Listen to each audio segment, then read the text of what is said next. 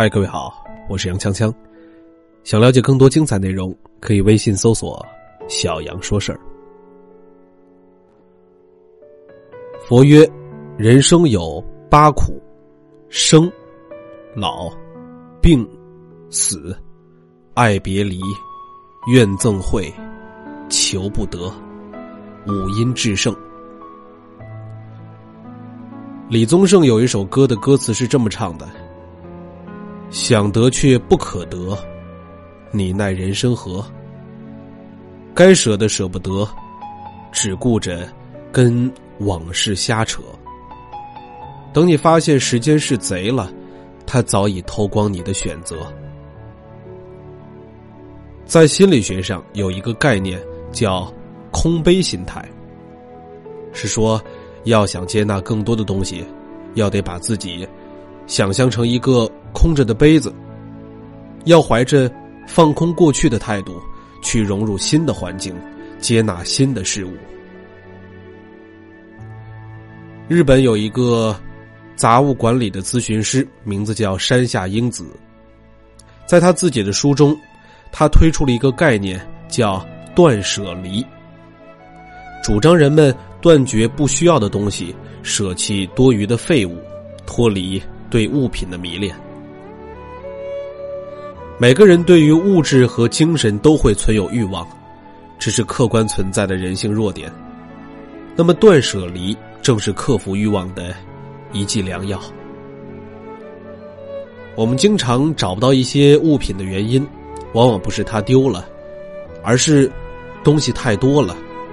真正需要的反而是遮蔽。我们舍不得丢掉一些东西，并不是它有多有用。可能只是因为，它栖息着我们的心情，它带来的影响，甚至比一个人还要大。日本有个电视剧叫《垃圾婆婆》，在这个电视剧当中啊，年近四十岁的伊藤是一个生活不如意的人。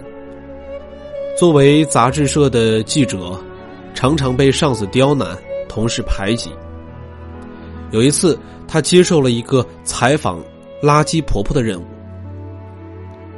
住在一堆垃圾中的婆婆说：“啊，这些不是垃圾，是物品，物品会承担起人生。”伊藤在垃圾堆中翻翻捡捡，被丢弃的手表，那是郁郁不得志，梦想成为作家的前男友送给她的礼物。她抛弃了手表和前男友，和银行职员结婚。塑料文具盒是小学时候的。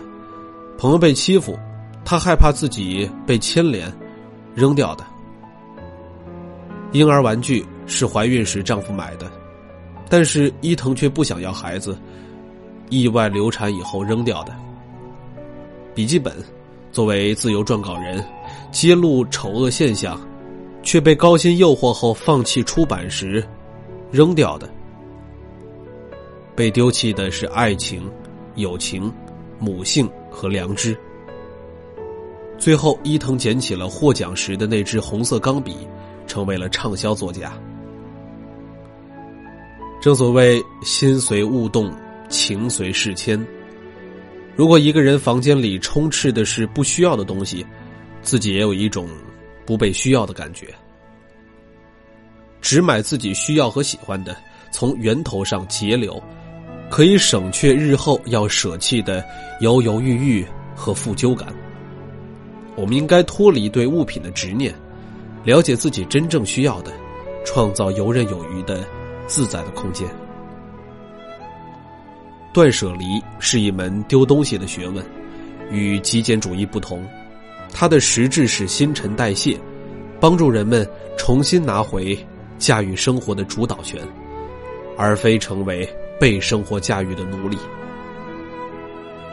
被生活驾驭的人有三种经典的状态：用无意识的买买买来化解不开心，用无节制的吃吃吃来抵消各种压力，用放纵的看各种剧、各种视频来打发时间。而这三种行为会大量制造三种不同的垃圾。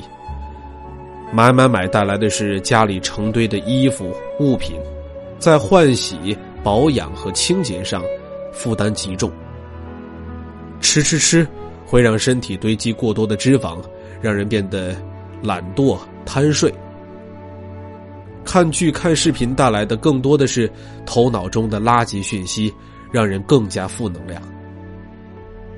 因此，断舍离是通过打破买、吃、看这个循环的第一口，彻底扭转人们的行为方式，让人们渐渐学会不再以自我放纵作为压力出口，从而打破不开心导致积累垃圾，因为积累垃圾导致更不开心。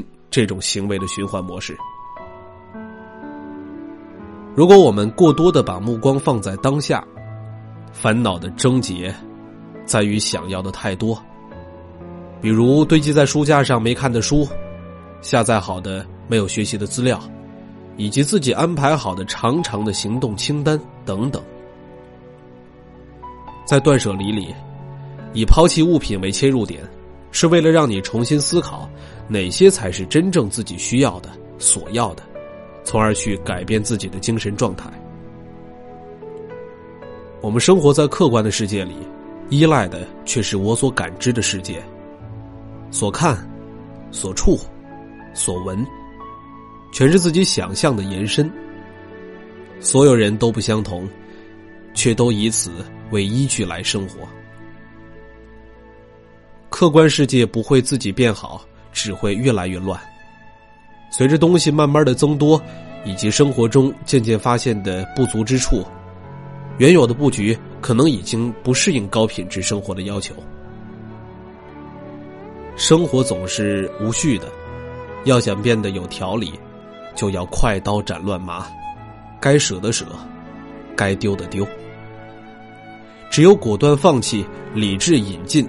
才能赋予生活不断进化的生命力。除了提高生活质量，断舍离的理论同样适用于爱情，甚至可以指导人生。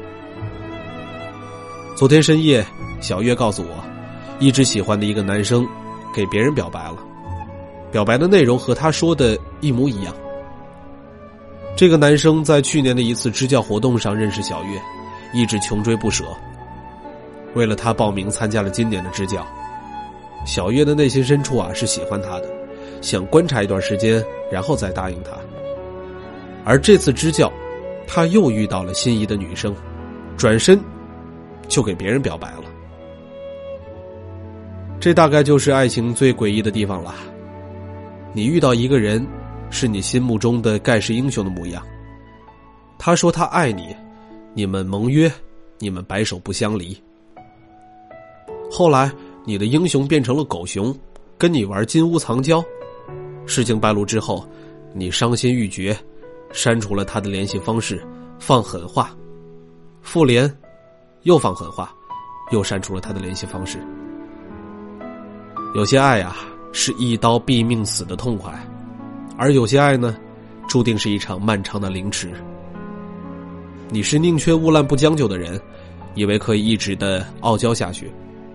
那么多人追求你，说的情话一个比一个好听，你左右为难，无从选择。那么断舍离对于你的意义，不是沉浸在那么多的追求里沾沾自喜，而是果断拒绝的时候，看他的表现。你以为合适自己的，原来并不合适，你自然不会继续留下。女人满柜子的衣服。常穿的也就是那几套而已，你舍不得丢掉，并不是因为他们有多好，而是你不知道自己穿起来有多么的糟。一直以来，小月跟妈妈相依为命，每逢电闪雷鸣、独自在家的夜晚，因为害怕，她都会找我聊天缺乏安全感的她，在高中阶段谈过三四个男朋友，但是那些人啊，给她更多的却只有套路。有那么一次，小月乘电梯上楼，刚上到一半，电梯突然就停了，周围一片漆黑。小月拼命的拍打，声嘶力竭的呼喊，却没有回应。仿佛过了是一万年的时间，电梯终于亮了起来，他虚脱的瘫倒在了地板上，小月说：“啊，那是他第一次真诚的面对如此渺小的自己。成熟人生的标志，就是知道不会有人来。无论你是在湍急的河流，还是冰封的山顶，都不会有人像童话里的王子那样去营救你。你得为你自己的选择负责任。断舍离是一种修行，在看不见方向的时候，你该断绝后路。”舍弃自己已经取得微末的成就，离开他人的援助。你只需要告诉自己去坚信，这是对的，并坚持，把等待交给时间。随着西方文化的交融，人变得更加的功利化，追求及时的快感，忽略创造的过程，信仰缺失，文化断层。内心反而没有资源短缺，娱乐匮乏的年代，安然快乐。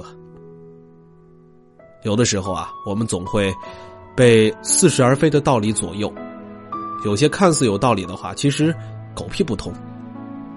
也有人提前透支了很多道理，而忽略了感悟的过程，过着视而不见的生活，甘苦不自知，却沾沾自喜。总有人企图寻找。普适性法则，去做着一劳永逸的行动。然而，那些看似不变的事物，只是保持了短暂的动态平衡。人无远虑，必有近忧。一个人能驾驭多大的稳定，要看他有多大的格局和框架去容纳变化。有生之年，我们注定会遇到很多让我们无处可逃的孤单时刻。那些必经的路程，没有人救赎，永远也不可能习惯和适应。我们只能咬着牙，逆着风，忍着痛，熬过去。当你负重前行，走得太累的时候，是该丢掉一些东西了。保持独立，适度拥有，轻松上路。好了，晚安。